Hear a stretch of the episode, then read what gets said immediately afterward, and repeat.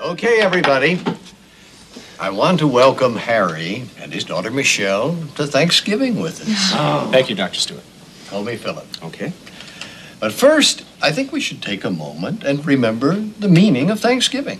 Philip, I um, took Michelle to a school play about the first Thanksgiving. Well, why don't you tell us about that, Michelle? Thanksgiving was about the Pilgrims, the first settlers in America. They shared the first harvest with the Indians and gave thanks. All right. Then, in that spirit, let's each of us give thanks, each in his own way. Um, who wants to begin? I will. I give thanks for being here with my family and for being well, so I can enjoy you all. We love you, Grandpa. Well, I'd like to give thanks for a healthy year, a good job, and for meeting Harry and Michelle. We'd like to give thanks for meeting Susan and the Stewart family. I love you, Daddy. Thanks, Harry. That was very kind of you. I'd like to give thanks for Grandpa coming to live with us. And I'd also like to thank my math teacher for giving me a passing grade. and call me Alexandra. You call. You go first, Marilyn. I'm thinking you go first.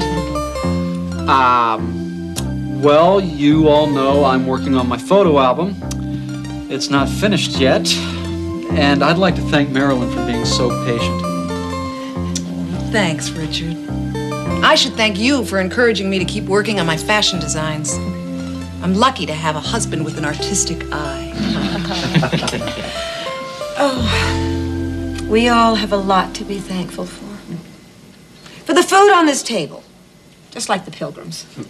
I'll go along with that, Ellen. Well, help me serve, Robbie. It was a wonderful meal, Mrs. Stewart. Thank you. And now to see the end of the football game. Exactly. Where are you going, Philip? Remember the Michigan football game? And uh, Michigan needs a touchdown. Did you forget something? Dad, your famous apple pie? Just let me see the score, Ellen. Go ahead, Philip. We should all take a little break before dessert. Oh, thank you. Thank you. Grandpa.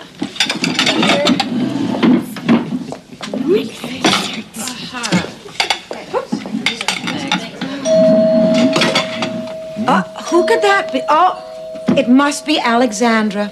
I invited her to come by for dessert. You did? I like Ellen. You know everyone, Alexandra. No, she doesn't know Harry Bennett and his daughter Michelle. Nice to meet you. Hi. Hello, Alexandra. Hi, Marilyn. Hi, Susan. Happy Thanksgiving. And Alexandra brought us a pumpkin pie. Please sit down, Alexandra. Dad, Richard, Alexandra's here. Michigan needs a touchdown, three minutes to play. Hi, Alexandra. Welcome. Hello, Alexandra. Yes, Michigan needs a touchdown. One tiny little touchdown with just three minutes to play. We want Michigan to win. How'd you guess? And Alexandra brought us a pumpkin pie.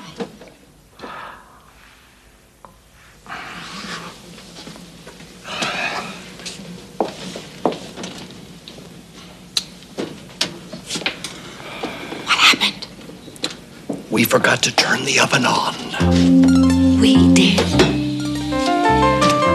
Philip, wh- why don't you go watch the last three minutes of the game? I will serve coffee and pumpkin pie.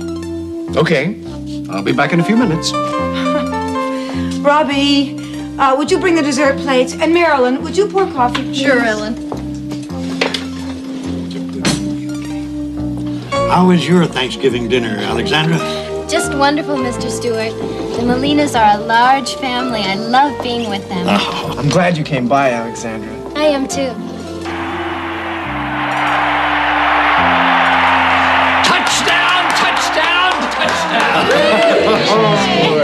Great Thanksgiving. Lots to be thankful for. Michigan scored a touchdown. Alexandra came by. And nobody misses Philip's famous apple pie. Oh, Grandpa.